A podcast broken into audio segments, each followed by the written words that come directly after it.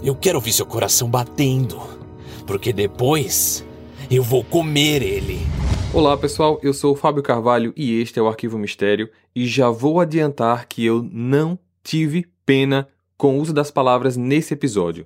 Eu não tinha como trazer ele sem deixar claro todos os detalhes ocorridos e por conta disso eu já aviso que esse é um episódio muito forte. Se você não tem sangue frio, eu vou entender perfeitamente se você não prosseguir.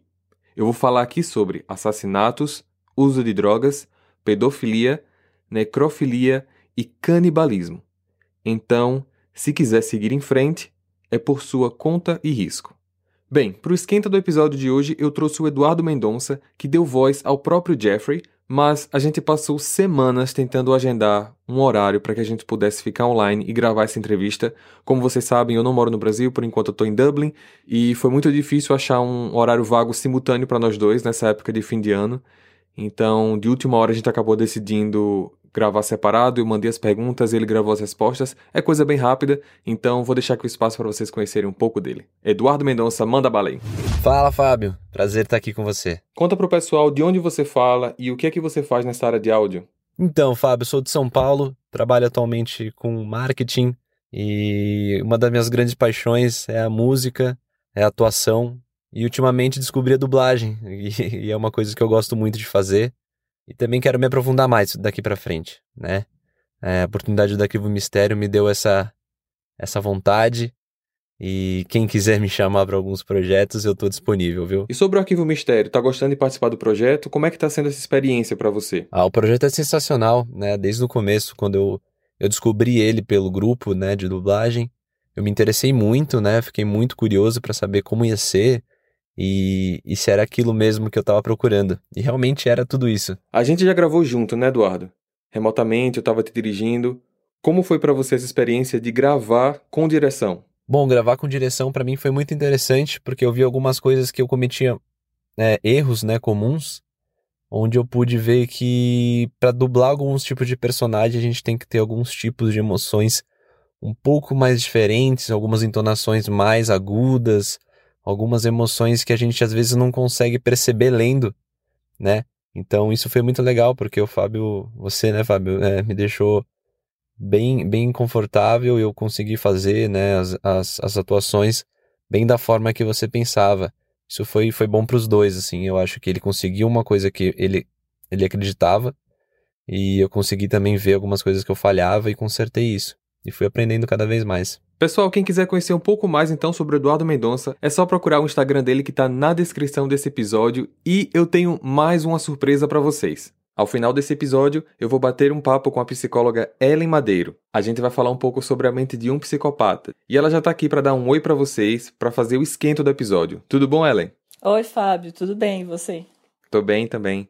Ellen, diz pra gente de onde você fala e a área em que você atua na sua profissão, porque eu sei que ela não é voltada especificamente para criminologia, mas esse assunto é algo que você tem bastante interesse, né? Então, pelo menos explica o pessoal qual é a sua área e fala um pouco mais sobre você. Sou psicóloga formada pela Universidade Federal de Sergipe. Eu fiz também um mestrado em psicologia social Trabalhei na, na saúde mental, na promoção de saúde mental e na educação inclusiva. Atualmente eu moro na França, eu fiz um segundo mestrado aqui, mas já no, na questão da inclusão social de pessoas com deficiência e a questão de saúde mental e psicopatologia sempre me interessaram dentro da psicologia.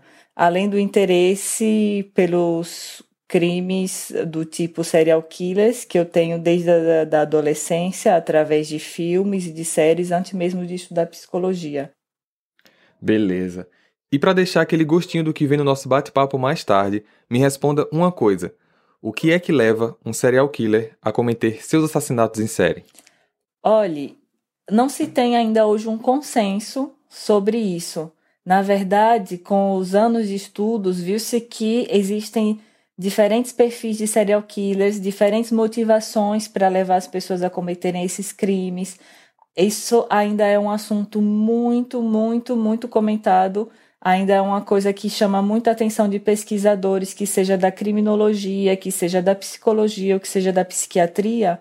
É, os pesquisadores ainda têm muitas questões a responder sobre os perfis de serial killers e o que levam essas pessoas. Então, hoje não existe um consenso, não existe uma única teoria que vá dar conta de explicar esses comportamentos, mas é, várias, várias teorias já, já tentaram, né? Explicar essas motivações e traçar um perfil desses assassinos. É sobre isso que a gente vai falar, né? Tá, com certeza, já tô percebendo que vai ter muita coisa pra gente conversar mais tarde. Então, vejo você já já, beleza? Tá certo, até já. Até já, tchau.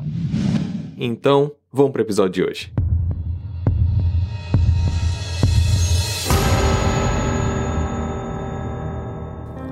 No início dos anos 90, os Estados Unidos e principalmente os moradores da cidade de Wisconsin ficaram aterrorizados com a descoberta de um serial killer, até então nem procurado pela polícia, pois ele, durante anos, conseguiu esconder muito bem os corpos de todas as suas vítimas.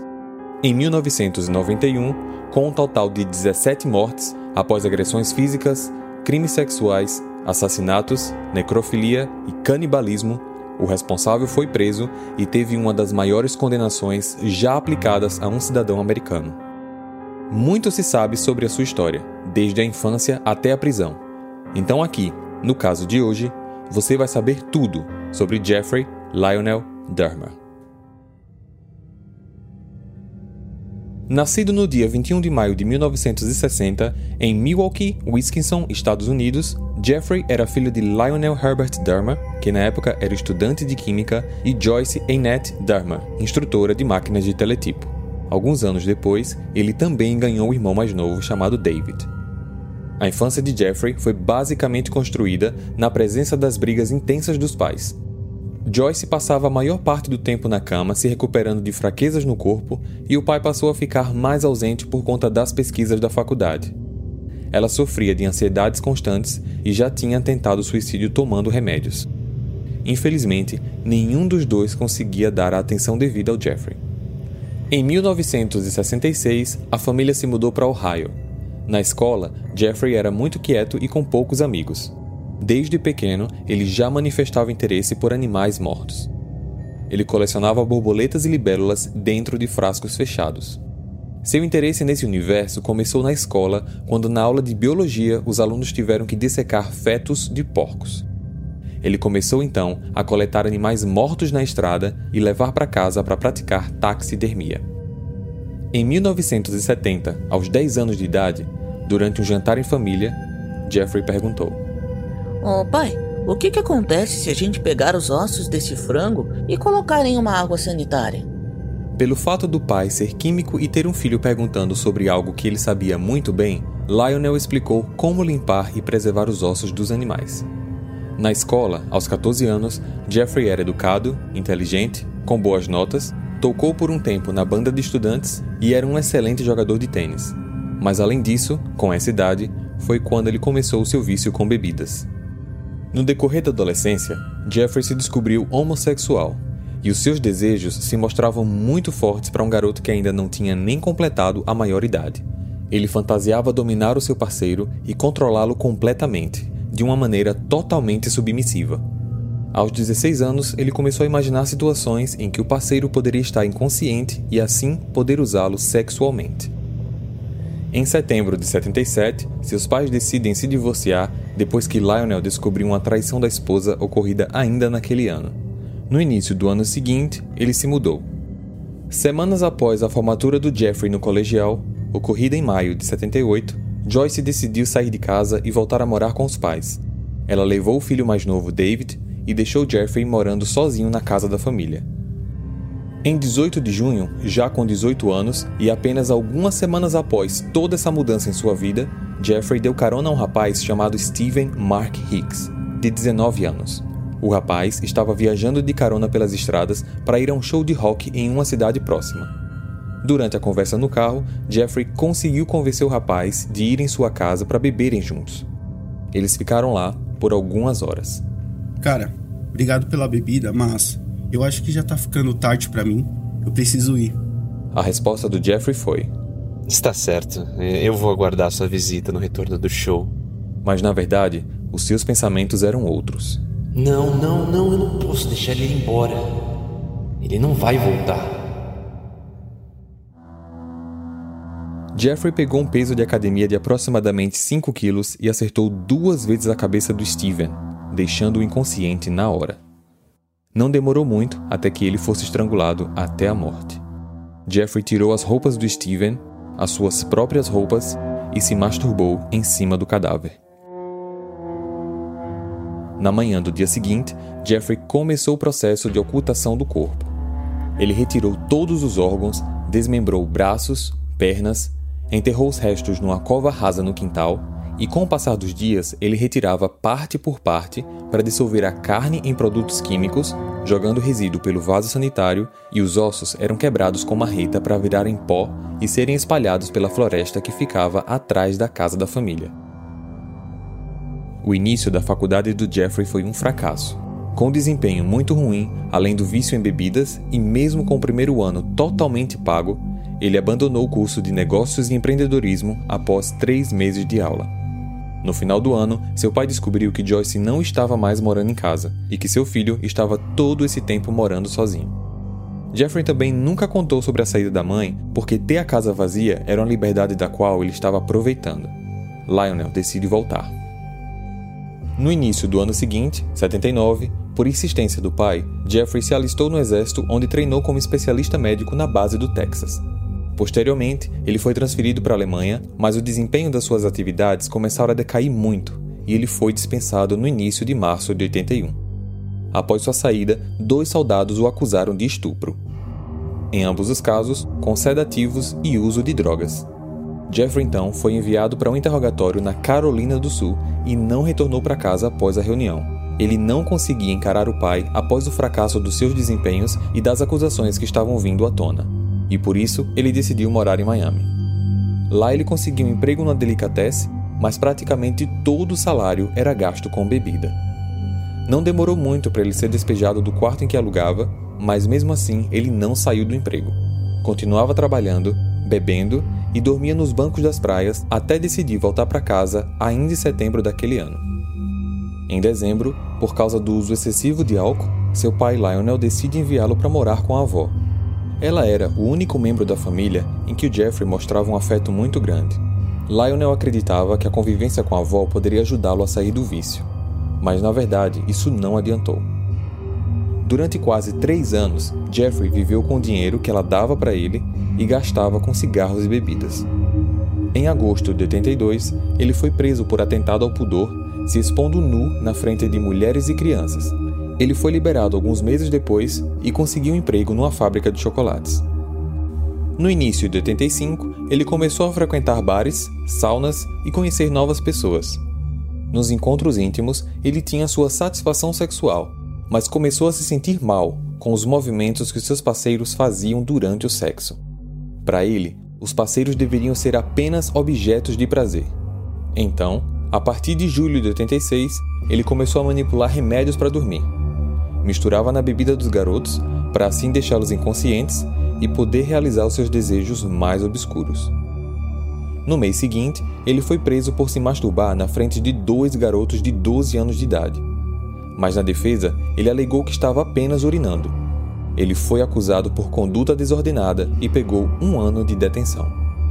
No dia 20 de novembro de 87, já fora da cadeia e ainda morando com a avó, aos 27 anos, Jeffrey conheceu um rapaz chamado Steven Walter Tommy, de 25 anos de idade.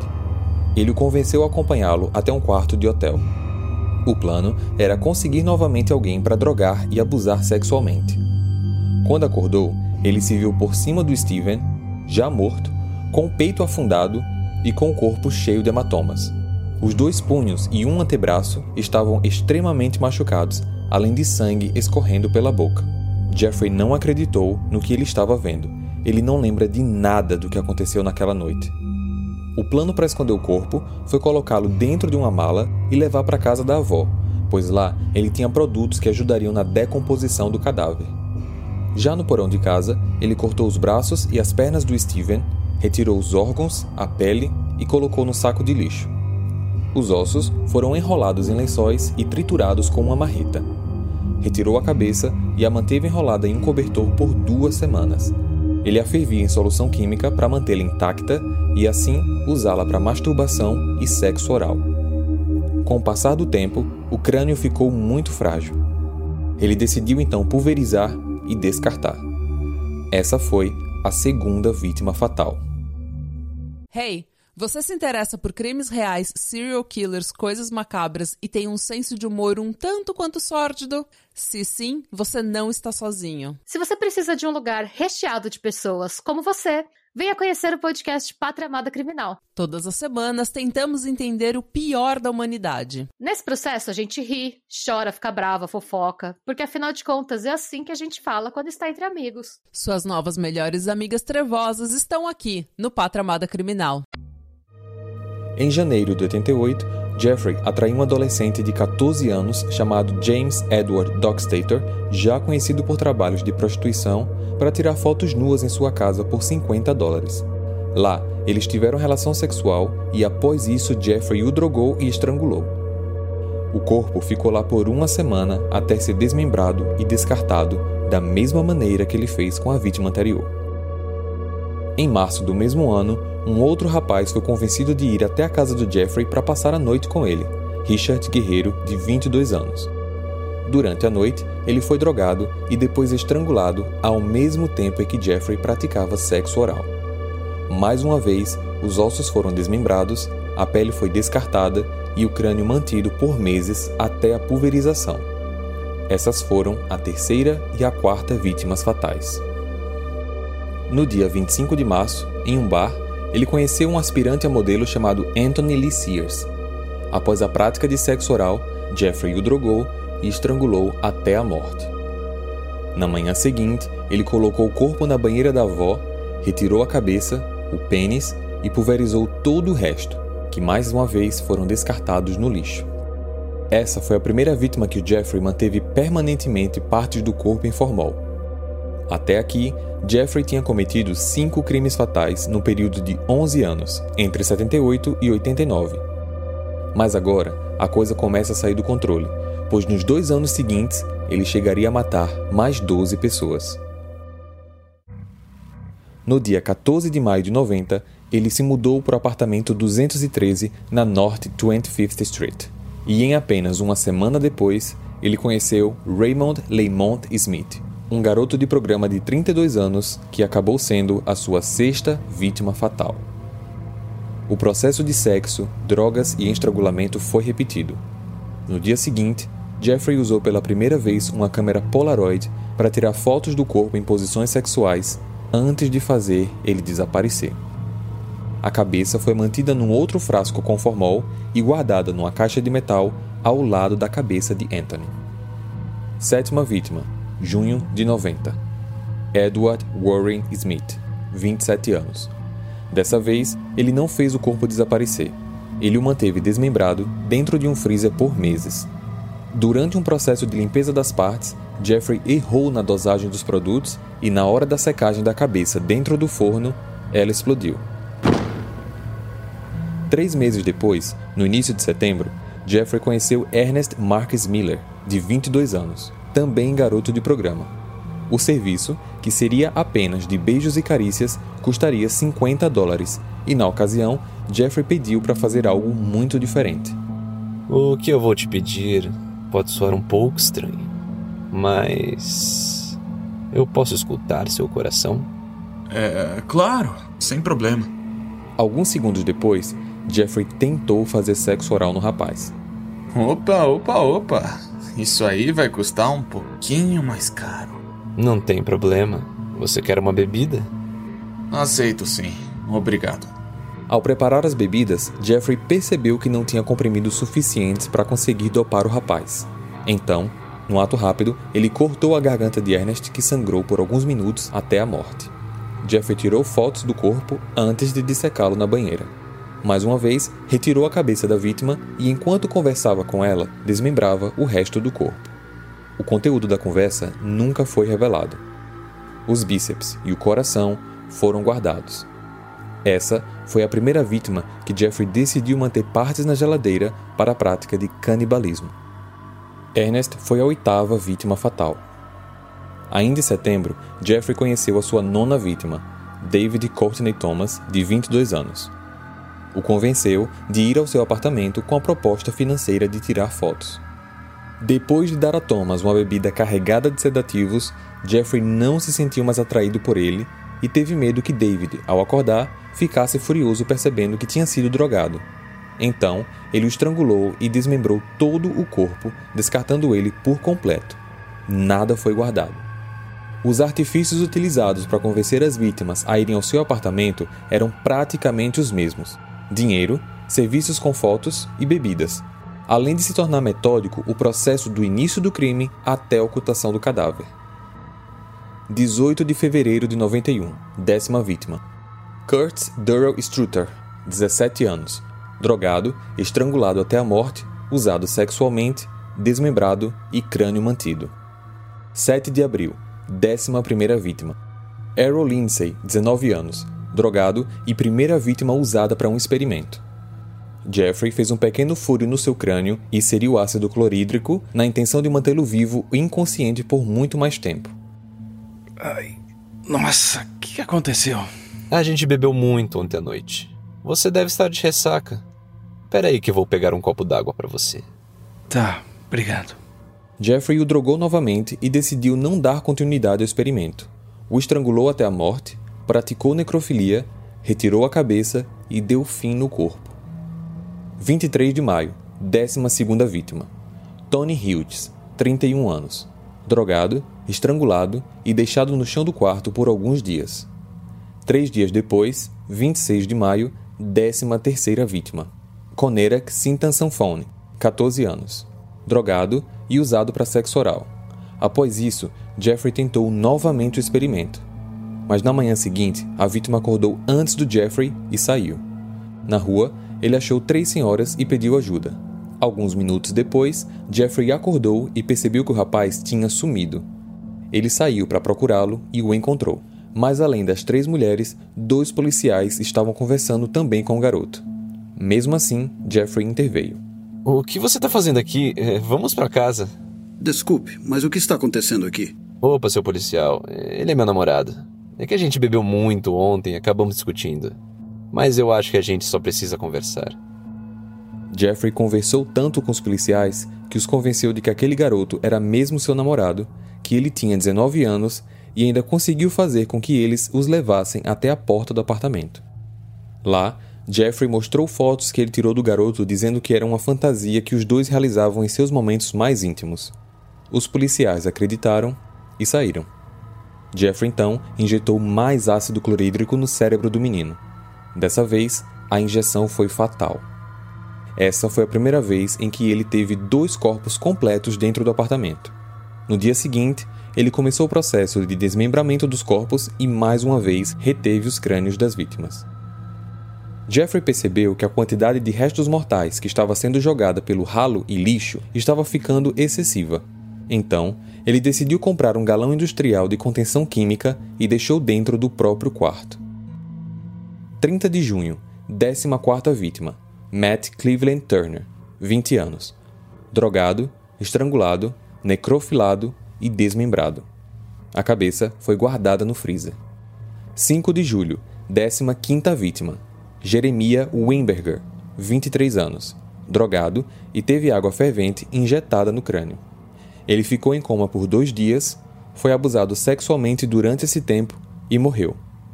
Ele também foi desmembrado. 15 de julho, 16ª vítima, Oliver Joseph Lace, 24 anos, drogado, estrangulado, necrofilado e desmembrado. Ele manteve também o coração na geladeira e o esqueleto no freezer. 19 de julho, 17ª vítima, Joseph Arthur Bradhoft, 25 anos, drogado, estrangulado, necrofilado e ficou na cama por dois dias. No dia 21, a cabeça do Joseph estava cheia de larvas. Ele tirou a cabeça do corpo, limpou e guardou na geladeira. O corpo também foi desmembrado. No dia 22 de julho, ele conheceu Tracy Edwards, 32 anos. Ao chegar no quarto do Jeffrey, ele notou que pela TV passava o filme O Exorcista 3. Tracy o achou legal até ele começar a falar de pessoas que o abandonaram. Num gesto brusco, Jeffrey algemou um dos punhos do Tracy e o ameaçou com a faca. O que? O que que tá acontecendo, cara? Você não precisa fazer isso. O comportamento de Jeffrey mudava de uma hora para outra. Ele andava para frente e para trás, além de fazer um ruído muito estranho com a boca.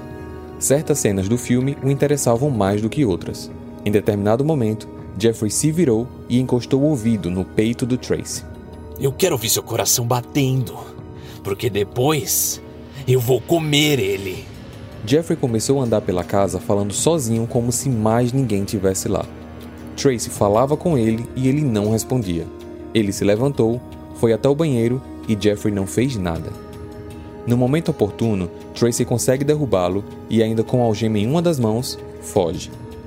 Às 10h30 da noite, na rua, ele encontrou dois policiais na esquina do prédio onde tudo aconteceu.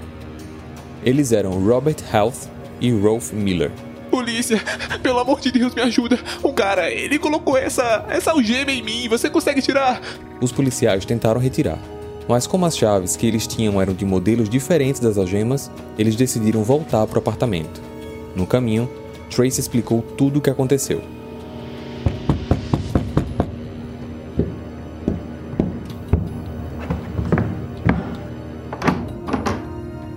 Pois não, boa noite.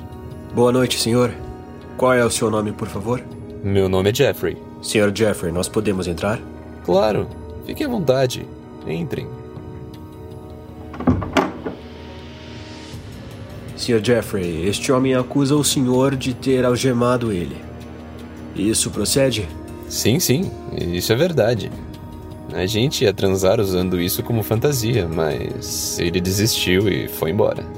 Esse cara é um maluco! Ele me ameaçou com uma faca, disse que ia abrir meu peito e comer meu coração, e eu não sei nem mais o que direito. As chaves estão na cômoda do meu quarto. Só um minuto que eu vou pegar. Não, não. Deixa que eu pego. Ao chegar no quarto, Rolf vê uma faca no chão, além de também notar o galão industrial no canto do cômodo. Abrindo a gaveta para pegar as chaves, ele também se depara com uma coleção de fotos Polaroid, muitas das quais eram de corpos desmembrados. Ele ainda percebeu que o cenário utilizado em todas as fotos era do próprio apartamento em que ele estava. Rolf retornou para a sala e mostrou as fotos para o seu parceiro Robert. Cara, isso aqui é de verdade. Quando Jeffrey percebeu o que estava acontecendo, ele entrou em luta corporal com os policiais para tentar fugir pela porta. Mas rapidamente ele foi dominado, algemado e jogado no chão. Enquanto Robert pressionava seu pé no pescoço de Jeffrey, Rolf ligava para pedir esforços ao mesmo tempo que verificava a casa. Ao abrir a geladeira, ele se deparou com cabeças e pedaços humanos empacotados. As únicas palavras do Jeffrey foram: Me matem! Por tudo que eu fiz! Eu devia estar morto. Com a equipe forense averiguando todo o apartamento, foram encontradas 74 fotos polaroids, 4 cabeças decapitadas, 7 crânios, um músculo braçal, um tronco, dois esqueletos, um par de mãos, couro cabeludo mumificado, diversos órgãos presos no gelo do freezer, além de dois corações e dois pênis muito bem conservados dentro da geladeira. Diversas outras partes humanas estavam se dissolvendo dentro do galão. Hey, você se interessa por crimes reais, serial killers, coisas macabras e tem um senso de humor um tanto quanto sórdido? Se sim, você não está sozinho. Se você precisa de um lugar recheado de pessoas como você, venha conhecer o podcast Pátria Amada Criminal. Todas as semanas tentamos entender o pior da humanidade. Nesse processo a gente ri, chora, fica brava, fofoca, porque afinal de contas é assim que a gente fala quando está entre amigos. Suas novas melhores amigas trevosas estão aqui no Pátria Amada Criminal. No dia seguinte, Jeffrey começou a ser interrogado e dispensou o direito de ter um advogado, pois ele falou que confessaria todos os crimes. As confissões detalham com muito mais detalhes os atos narrados aqui: uso de drogas, estrangulamento, necrofilia, desmembramento, ocultação de cadáver e canibalismo. Quando perguntado do porquê de manter os crânios e esqueletos preservados, ele explicou que pretendia fazer um altar na sala para admirar todos aqueles que naquele momento agora eram parte dele. Acrescentou que, do jeito que as coisas estavam indo, em seis meses, era isso o que a polícia iria encontrar. Da detenção até o julgamento, vários especialistas o analisaram, e os perfis traçados eram muito distintos. Ele foi diagnosticado com transtorno de personalidade limítrofe, esquizofrenia, dependência ao álcool, distúrbio psicótico e necrofilismo. Os advogados de defesa tentaram ao máximo reduzir a pena, declarando que ele tinha problemas mentais, mas a promotoria rejeitou todos os argumentos. No dia 15 de fevereiro de 92, ele foi julgado pelos seus crimes, exceto o primeiro ocorrido em 78. O julgamento desse último aconteceu três meses depois. Jeffrey novamente se declarou culpado de todas as acusações. Ao total, Jeffrey foi condenado a 16 prisões perpétuas, mais 941 anos em regime fechado. Jeffrey passou a cumprir sua pena no presídio de Columbia. Ele foi colocado em confinamento solitário para sua própria segurança. Mas no ano seguinte, ele foi transferido para uma unidade menos segura. Em julho de 94, um companheiro de cela tentou cortar sua garganta com uma navalha. Ele sofreu apenas ferimentos leves. Durante as visitas que os seus pais faziam, em momentos separados, pois eles não se falavam, Jeffrey sempre expressava não se importar com o que poderia acontecer com ele dentro da prisão. Ele realmente queria pôr um fim em tudo, mas não tinha coragem de acabar com a própria vida. No dia 28 de novembro do mesmo ano, Jeffrey foi encontrado morto com fortes ferimentos no rosto e na cabeça, feitos por uma barra de ferro. O responsável pelo crime foi o presidiário Christopher Scarver. Ele informou às autoridades que Jeffrey não reagiu, não gritou e nem fugiu. Ao perceber o que estava para acontecer, Jeffrey apenas esperou. Ao todo, Jeffrey fez 17 vítimas fatais.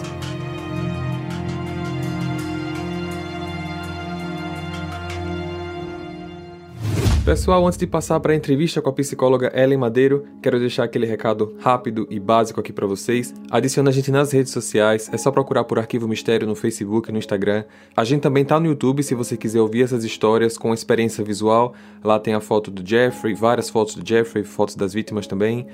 É, se você puder nos ajudar também no apoia.se barra Arquivo Mistério, porque o YouTube não monetiza esses casos, porque são considerados como sensíveis. Então, se você puder nos ajudar, desde já, eu e a galera do Arquivo Mistério agradece a você. E como prometido, eu trouxe aqui para os estúdios do Arquivo Mistério a psicóloga Ellen Madeiro para conversar com a gente sobre o assunto serial killers. E o nosso bate-papo vai ser sobre como funciona a mente de maneira geral de um assassino em série. Então, Ellen, para a gente começar aqui, quais são os componentes que são levados em conta para serem considerados como atos de um assassino em série? Fábio, para responder essa pergunta, eu queria meio que né, colocar a pergunta para você. Para você, o que, que é? O que é que você considera? Qual a visão que você tem do que é que faz um serial killer ser serial killer? Eu não estava preparado para responder perguntas aqui. Mas, ó, ao meu entender, Sim. depois de pesquisas de diversos casos, entendo que serial killers são pessoas que matam em série, independente do, do tempo. Sei lá, se a pessoa mata a cada dois anos, três anos e não foi pego, Sim. é considerado como um assassino em série. Tô certo? Não? Certo. Não, o, eu vou dizer que os elementos que você colocou estão certos, mas a definição mesmo do serial killer é um pouco mais complexa do que isso. Então, assim, realmente tem o fato de ter várias vítimas, né? De não ser pego para poder continuar matando. Então, de fazer várias vítimas e tem a questão do tempo. Mas, é, por exemplo, uma pessoa um, um, crime, né? Não uma pessoa, mas um crime como o que você já falou até no seu canal, o crime de Columbine, tiros em Columbine. É, uhum. Aqueles jovens mataram muitas pessoas, de, né, de uma vez só, por exemplo. Sim. E aí, o que diferencia esse crime do, do serial killer é que os tiros em Columbine foi um crime de massa, quer dizer, eles, mataram muitas pessoas de um, de uma vez só. De uma única vez. E aí uhum. o que conta realmente é a quantidade no mesmo ato, certo? O serial killer, certo. ele vai matar normalmente uma pessoa a cada vez e esse assassinato vai se repetir. Então ele vai matar muitas vezes durante anos. Mas, por exemplo, uma pessoa que é envolvida com crime organizado também vai matar muitas vezes ao longo dos anos. E por que, que essa uhum. pessoa não é considerada serial killer? É porque para o serial killer eles consideram três características. que são o modus operandi, eu vou explicar já já, modus operandi, ritual e assinatura. Então, o que, que é isso, né? Certo. Modus operandi é uma expressão que vem do latim e que significa simplesmente o jeito de fazer, o jeito que a pessoa faz as coisas. Então, todo serial killer tem um jeito específico que ele faz as coisas. É o jeito que ele escolhe a vítima, o jeito que ele escolhe o lugar onde vai matar, o jeito de matar, o que fazer com o corpo depois, tudo isso está dentro do modus operandi de cada serial killer.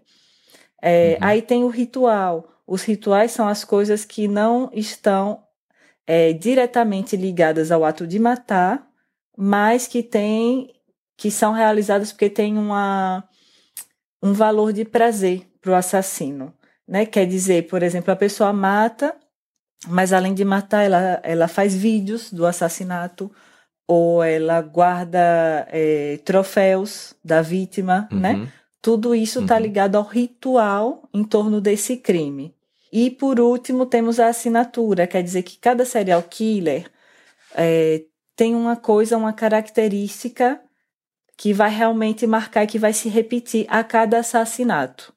Porque o modus operandi, o jeito de fazer as coisas, ele vai evoluir um pouco com o tempo. Quer dizer, uma pessoa que começou, é, um assassino que está começando, ele faz de um jeito e ao longo dos anos ele vai uhum. aperfeiçoando o jeito dele de matar, o jeito de escolher, né? O, o, o jeito de cortar, sei lá, de, de bater as armas que vai utilizar e os locais. Isso tudo vai. Tem, é, se observou que tem uma evolução. Mas a assinatura que seja digamos, guardar uma mecha de cabelo ou guardar uma peça de roupa. Tem sempre essa característica do crime que não muda e que ao longo dos anos vai continuando a mesma e é o que vão chamar de assinatura. Mas, por exemplo, crimes ligados ao é, à máfia ou ao crime organizado não tem necessariamente esse modus operandi, não tem rituais envolvidos e não tem uhum. assinatura.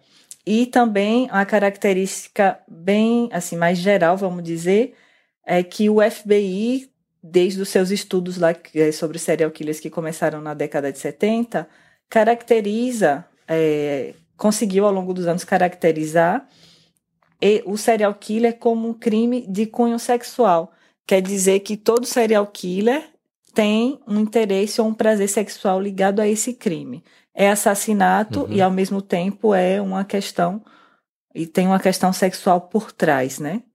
Então aí certo. o que caracteriza em resumo o serial killer é a quantidade de pessoas que matou inserido no tempo, sendo que são crimes de caráter sexual com um modus operandi, um ritual e uma assinatura.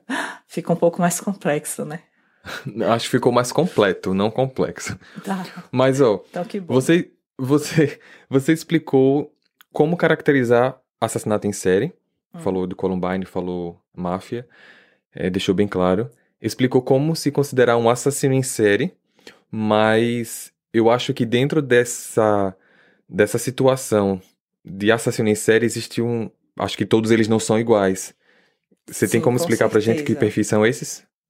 Claro, inclusive é, o fato de que são crimes, os crimes que são considerados de serial killers são normalmente crimes bem diferentes uns dos outros.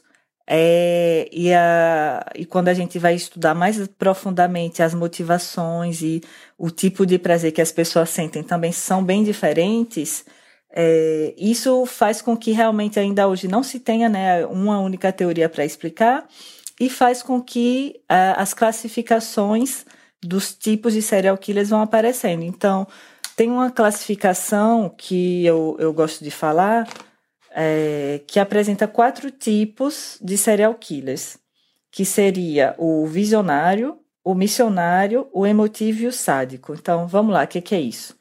É, o serial killer visionário é dos quatro tipos o que está mais afastado da realidade. Vamos dizer que é um, seria uma pessoa, para dar um exemplo, uma pessoa que ouve vozes. Estou fazendo bem simples aqui, para não ficar muito técnico.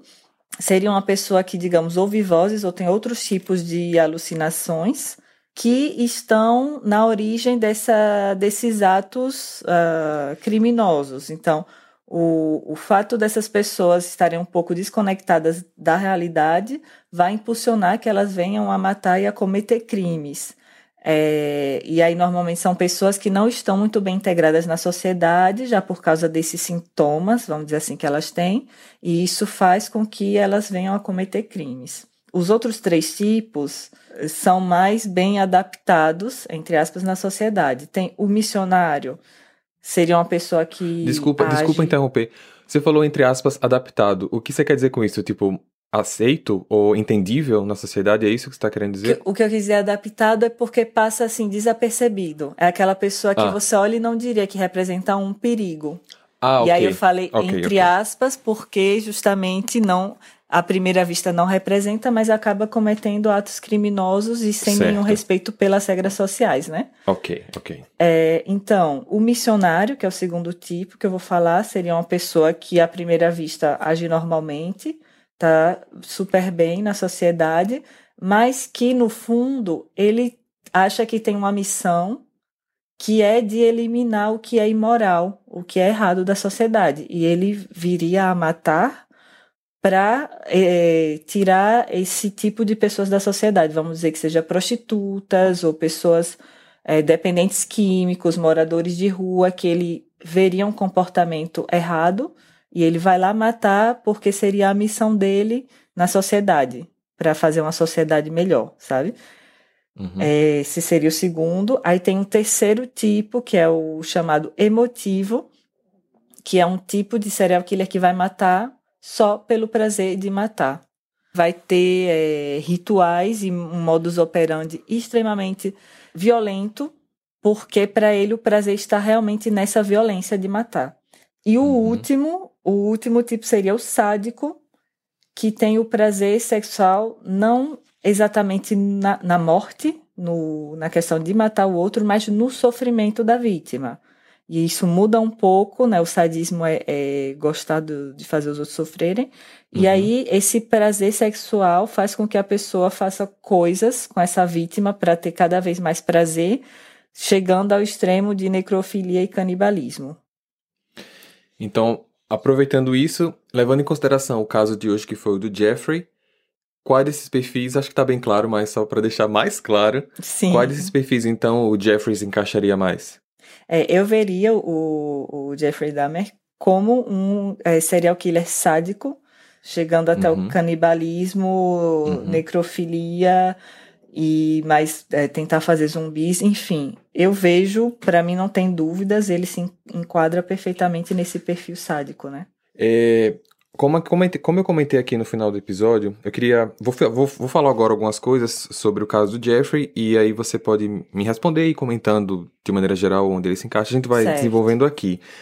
Mas uma das coisas que me chamou muita atenção na primeira vez que eu escutei falar sobre o Jeffrey, e foi há muito tempo, antes de eu começar com esse projeto do canal, foi o fato de que ele, além do episódio, eu assisti a entrevista que eu, que eu pedi pra você assistir, você também assistiu a entrevista, né? A Sim, entrevista com o assisti. Assassino em Série. Então, uma das partes que ele comenta nessa entrevista é que ele não tem o prazer em matar, né? Então, por isso que ele acabava drogando as vítimas e cometendo o ato do crime, o assassinato, fazendo com que as vítimas não, não sentissem dor. Ao mesmo tempo que ele estava preso, é, ele comentou também que não, já que ele estava lá, não tinha mais sentido para a vida, para ele já, o que ele tinha que fazer já, já tinha sido feito. Ele queria morrer, mas não tinha a coragem de tirar a própria vida.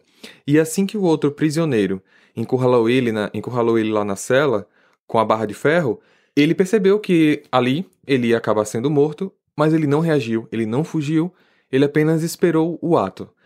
Então, quando eu escutei esse- tudo isso pela primeira vez, isso me deu um, um nó assim na cabeça. Mas como é que você consegue ver isso em relação ao Jeffrey? Porque é, como é que é matar 17 pessoas, que é no caso dele, Hum, sim. querer acabar com a própria, querer acabar com a própria vida, mas não ter a coragem de tirar a própria vida? Pois é, é, é bem um negócio bem complicado. Então, na sua pergunta tem vários elementos, né? Tem várias coisas. Para começar, essa questão do que ele não tem prazer em matar, e, e que ele estava procurando outra coisa, mas não necessariamente matar as vítimas.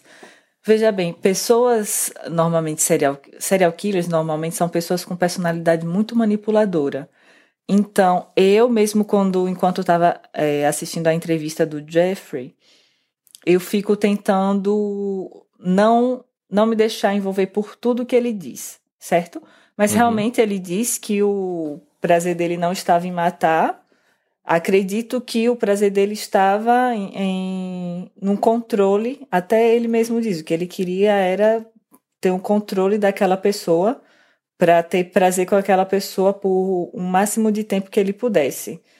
E para isso, na verdade, para ele não era uma pessoa, era um objeto, né? E ele queria ter um controle sobre aquele objeto. Então acho que para ele realizar o Hey, você se interessa por crimes reais, serial killers, coisas macabras e tem um senso de humor um tanto quanto sórdido? Se sim, você não está sozinho. Se você precisa de um lugar recheado de pessoas como você, Venha conhecer o podcast Pátria Amada Criminal. Todas as semanas tentamos entender o pior da humanidade. Nesse processo a gente ri, chora, fica brava, fofoca, porque afinal de contas é assim que a gente fala quando está entre amigos. Suas novas melhores amigas trevosas estão aqui no Pátria Amada Criminal. O prazer dele estava passava necessariamente pelo assassinato. Ele não tinha uhum. como ter esse controle total que ele uhum. queria por o máximo de tempo que ele queria se a pessoa não estivesse morta.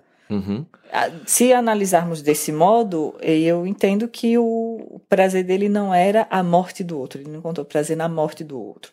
Ele encontrou prazer no controle total desse objeto de prazer que ele tinha, que, que eram esses homens, né, que ele saía para encontrar nas boates e tal. E a segunda coisa uh, que você estava falando foi sobre a própria morte, né? Então, como assim uma pessoa matar uh, ah, 17 e não conseguir tirar a própria vida? Desculpa, não, quest... não, não é só o fato dele. Assim, eu não quis dizer que ele conseguiu matar 17 pessoas e não conseguiu tirar a própria vida. É, tem um. Assim, na minha cabeça deu um nó porque ele matou 17 pessoas de um jeito que não fazia Sim. sofrer. Ele não queria mais viver. Sim mas não queria ter a própria vida. Foi mais Sim. ou menos isso, entendeu? Porque ele poderia acabar com a própria vida de um jeito que ele não sofresse, usando os mesmos métodos que ele fez com todas as vítimas dele. Mas é que ficou na minha cabeça certo. com um nó, assim, sabe? Porque ele poderia acabar facilmente. Deu pra entender, né? Entendi, entendi. Ele poderia acabar com a própria vida, mas vamos voltar a essa personalidade manipuladora dos serial killers. Uhum tem uma, é, além da manipulação, tem também uma certa vaidade. Ao longo dos anos foi se percebendo que os serial killers se preocupavam com a imagem que passava para a mídia, para os outros, né? Teve vários casos de famosos serial killers nos Estados Unidos e percebeu-se que eles prestavam atenção ao que era dito no, na televisão sobre eles, né? Que até depois que eles vinham a ser descobertos, eles gostavam de controlar como a imagem deles era passada, de controlar um pouco o discurso nas confissões e tal. Eu acho que é, se matar faria perder um pouco de, dessa imagem que ele construiu. Uhum. Sabe, seria uma fraqueza na imagem do Jeffrey Dahmer, o serial killer a sangue frio uhum. e tal, esse personagem que ele conseguiu construir. Posso estar uhum. errada, mas eu acho que não se matar tá ligado a uhum. isso. E talvez também um pouco ao, ao prazer de manipular outra pessoa para conseguir o que ele queria. É, o suicídio pode ser visto como uma fraqueza. Talvez ele não, não quisesse essa fraqueza ligada à imagem dele. Tem, tem várias questões que a gente poderia analisar uhum. aí, né? É, talvez ele manipulou pessoas para que ficassem com raiva dele e tivessem é, chegasse ao ponto de assassinar ele dentro da cadeia uhum. e isso seria para ele também uma fonte de prazer, acredito eu, porque ele teria controle suficiente sobre aquela outra pessoa ao ponto de manipular ela para matar ele. Enfim, a gente nunca vai saber exatamente porque ele não está mais aí para contar, né? Que é outra Exato. característica dos serial killers. E depois de uma morte como essa do Jeffrey Dahmer, a gente não vai ter, não vai ter essa resposta. A gente só pode criar teorias e tentar analisar com as ferramentas que a gente tem, mas a gente nunca vai saber com certeza, né? Sobre isso de, de manipular informações, tem um fato interessante também que me chamou a atenção na entrevista do Jeffrey. É, e até também citei aqui no, no, no episódio. A segunda vítima dele, ele comenta que ele acordou e não lembra de nada do que aconteceu. E a vítima Sim. estava com o peito afundado, com é, o, pulso roxo, o braço roxo, alguma coisa assim. É, como ele sumia com os corpos, a gente não tem como mensurar até onde é verdade ou não. Porque, Hum. assim, eu não tô querendo tendenciar, né? Dizendo que eu acredito nele ou não. Mas como não tem, como a gente não pode ver, a gente tem que acabar acreditando no que ele fala. E como você falou que ele manipula as informações, nessa entrevista ele falou que essa segunda vez esse corpo estava desse jeito, mas ele não fazia isso com as outras vítimas, mas muitos corpos ele deu fim dissolvendo. Então a É. gente não tem nem como saber. Então será que talvez se existisse uma possibilidade de que ele maltratasse as vítimas, é, fazendo ela sofrer, porque o que, eu, o que eu trouxe no caso é, ele não faz a vítima sofrer porque são as informações Uhum. que a gente tem hoje. Mas existindo essa possibilidade, seria então esse um perfil de manipulação dele, correto? De, de abafar todas essas informações, até porque ninguém pode provar que ele fez o contrário do que ele está dizendo. Mais ou menos isso, dá pra entender? É, é, dá, dá para entender. Então, realmente, a gente não, não tem como saber. Mas tem, tem coisas a. Tem bastante coisa a analisar aí, porque é, isso faz, um, faz parte do modus operandi que a gente falou lá no começo. Então, assim, o modus operandi do, do Jeffrey foi evoluindo com o tempo. E talvez, realmente, nessa segunda morte aí que ele fala, ele não tinha chegado né, a, ao ritual, ao, ao modus operandi que realmente satisfizesse o prazer dele. Então, a gente não tem como saber o que aconteceu, né? Ele fala dessa vítima porque ele resolveu contar todas as vítimas. Ah, foi a segunda, então deve ter sido uma coisa ainda um pouco bagunçada, vamos dizer assim, porque o Jeffrey finalmente veio a ser um serial killer muito organizado. Talvez Uhum. essa segunda tenha sido realmente algo bagunçado, mas não dá para dizer que nas outras ele realmente parou de usar essa violência física brutal. Você falando isso agora já me veio até uma ideia na cabeça. É, é, é que eu não sou psicólogo, eu sou- é, acabo sabendo desses casos porque eu fico pesquisando e conversando com alguém que entende do assunto acaba gerando pergunta na minha cabeça.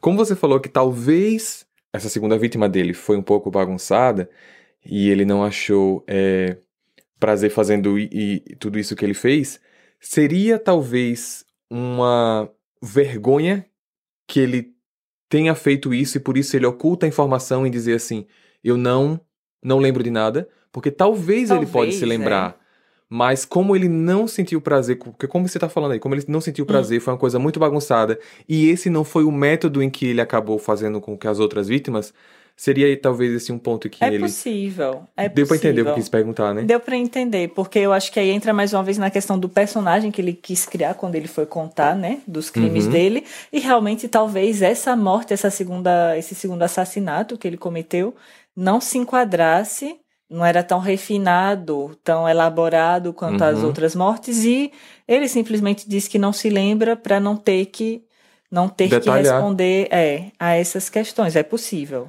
Eu acho muito possível.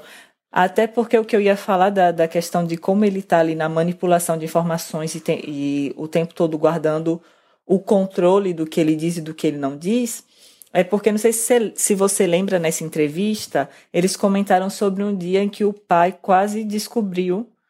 é, Sim. Um dos pedaços dentro de uma caixa é, de uma metal, a caixa cabeça. Onde tinha a cabeça de alguém Isso. e as partes genitais também, uma coisa Uhum. assim. É, e aí, depois de explicar a situação, de falar como ele reagiu e como ele conseguiu fazer com que o pai não abrisse a caixa, ele fala que esse foi um dos momentos. Que esse foi o momento, por exemplo, onde o pai chegou mais perto de descobrir, mas que teve outros momentos também. E aí o repórter pergunta se ele poderia falar sobre isso e ele diz que não, que é uma coisa que ele não gostaria de falar. É, De, não sei se é porque representaria assim, os momentos de, de, de falha dele, né? Uhum. Onde ele foi desleixado demais e deixou talvez pessoas se aproximarem desses troféus que para ele eram coisas verdade. preciosas. Não, não sabemos porque ele não quis falar, mas isso, isso mostra nitidamente que ele realmente só contava aquilo que ele queria. Sabe? Mostra que assim, ele foi realmente, ele foi se confessar, se confessar. Ele foi confessar os crimes, mas é, de alguma forma a impressão que dá é que ele estava tendo prazer ali também. Uhum. Entendeu? E que ele realmente Entendi. só estava controlando essas informações e usando esses momentos de confissão como mais, talvez momentos de relembrar os crimes, talvez uma Uhum. forma de voltar a essa situação e reviver aquele prazer Sim. e outras coisas que eram menos prazerosas para ele, ele não tem interesse de contar. Uhum. Certo. Levando em consideração aqui, então, uma outra situação, é, voltando a falar de modo geral, mas, assim, lembrando que o Jeffrey fez isso, que foi o tal do santuário que ele estava montando na sala dele, com os crânios, Sim. os ossos das vítimas. Dentro dos perfis que você falou lá, é uma das características, é, não chega a ser assinatura, até porque ele pega pra ele, mas juro que eu esqueci, desculpa. É, não, É a- a- isso tá ligado ao ritual. Ah, o da parte do ritual. Então, o Jeffrey falou que se demorasse mais seis meses, era isso que a polícia ia encontrar dentro da sala dele, porque do, do primeiro crime até o segundo demoraram 10 anos. Do segundo Hum. até o sexto, sétimo, mais ou menos, foi mais ou menos uns dois por ano, alguma coisa assim. Hum. E do oitavo em diante, foi assim, praticamente todo mês, chegando ao ponto de ter É. Hum. dois na mesma semana, e foi, tipo assim, exponencial. Então, realmente, eu não consigo nem imaginar o, o que é que ia estar lá na, na- Onde ele teria chegado, né? chegado daqui a seis meses, que foi como ele sugeriu que, que a polícia ia chegar e encontrar na sala, na casa dele. Então, levando em consideração isso, a, essa informação da, do, do ritual, né? Existiria a possibilidade dos assassinos em série, em geral, não do Jeffrey, em geral, Hum. chegar a um ponto de que, se ninguém pegasse eles, eles fariam um jeito de serem pegos, porque faz parte do processo fazer esse ritual. Mas em algum ponto eles talvez gostariam de ser reconhecidos. Dá pra entender o que eu quero dizer? Dá, dá para entender e é, é uma questão muito interessante porque é também uma questão está muito ligada às pesquisas sobre esse tipo de personalidade né, do, do serial killer desde o início. Quando o FBI criou a seção especializada em serial killers e tudo, quando eles começaram a, a entrevistar alguns que, que já estavam presos e casos que apareciam na televisão, eles perceberam que finalmente parecia que tinha sim também essa vontade de ser descoberto. Para eles, o crime é assim, é um incômodo no, no processo deles, sabe? Uhum, Para uhum. eles, o, o crime é só um detalhe, o que eles estão tentando tirar ali é outra coisa. E alguns chegam ao ponto de querer construir obras ou santuários ou por exemplo, o Jeffrey, ele diz que é, comer a carne das vítimas era para manter elas mais tempo com ele. Uhum. Então, talvez construir esse santuário também fosse nessa intenção, como o comportamento de outros serial killers também fosse nessa intenção. E chega um momento que para eles isso é a obra de uma vida. E que, na verdade, se ninguém souber que eles fizeram isso, é, é, esses atos, essas conquistas vão morrer com eles. Então, talvez tenha um pouco esse desejo de ser reconhecido e de que as pessoas saibam né, que essas obras foram realizadas por eles. E aí, para finalizar aqui o nosso papo, é, ainda que eles quisessem, existindo, existindo a possibilidade que eles quisessem ser descobertos por isso, eu acho eu, muito provável que eles fariam isso de uma maneira em que eles fizesse com que eles fossem descobertos. Porque ele não ia, eu acho que eles não iam chegar lá na porta da delegacia e dizer assim, eu fiz isso. Não, não. Eles não, vão, não iam fazer isso, né? Não, é, é por exemplo, realmente é de se perguntar é, o que é que o, o Jeffrey faria depois que o santuário que ele estava montando ficasse pronto. Isso que Sabe, eu sei lá, será Uhum. que ele ia colocar em praça pública para as pessoas poderem admirar o santuário dele?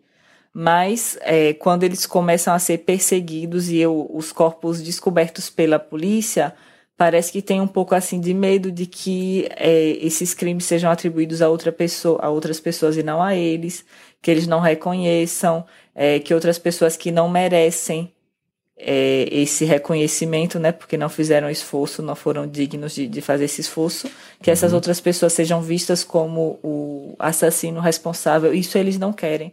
E é um pouco até o que eu que eu senti na entrevista do Jeffrey, quando as pessoas, o repórter está tentando perguntar assim: será que você fez isso porque na sua infância, a sua infância foi difícil ou né, tem alguma relação com a sua família, a separação dos seus pais, a relação conturbada dos seus pais? E o Jeffrey ele faz questão de dizer que em nenhum momento os pais dele podem ser responsabilizados por isso que ele fez. Uhum. Por um lado, a gente poderia interpretar isso como ele está preocupado com os pais, que a gente não misture a imagem dos pais aos crimes que ele cometeu, ou talvez simplesmente ele não, ele não queira que ninguém mais seja reconhecido pelo crime, Uhum. que, que ele se orgulha tanto disso que ele não quer que esse crime, que para ele é um mérito, seja atribuído a mais ninguém, só a ele. Uf. Longo papo. É. pesado, o assunto não é leve, bem pesado. Mas quero agradecer por ter aceitado participar do nosso bate-papo aqui de hoje, tá bom? Eu que agradeço. E quem sabe você volta futuramente no novo assunto com outro caso, pra gente falar mais especificamente sobre determinado caso, beleza? Sim, com o maior prazer. É só chamar. Tá bom, muito obrigado, viu? Até a próxima. Obrigada a vocês, até mais. Tchau. Galera, então foi isso. Esse foi toda a produção do episódio de hoje. Eu espero que vocês tenham gostado. E eu vejo vocês então no próximo caso. Combinado? Até lá. Hey, você se interessa por crimes reais, serial killers, coisas macabras e tem um senso de humor um tanto quanto sórdido? Se sim, você não está sozinho. Se você precisa de um lugar recheado de pessoas como você, venha conhecer o podcast Pátria Amada Criminal. Todas as semanas tentamos entender o pior da humanidade. Nesse processo, a gente ri, chora, fica brava, fofoca, porque afinal de contas é assim que a gente fala quando está entre amigos. Suas novas melhores amigas trevosas estão aqui no Pátria Amada Criminal.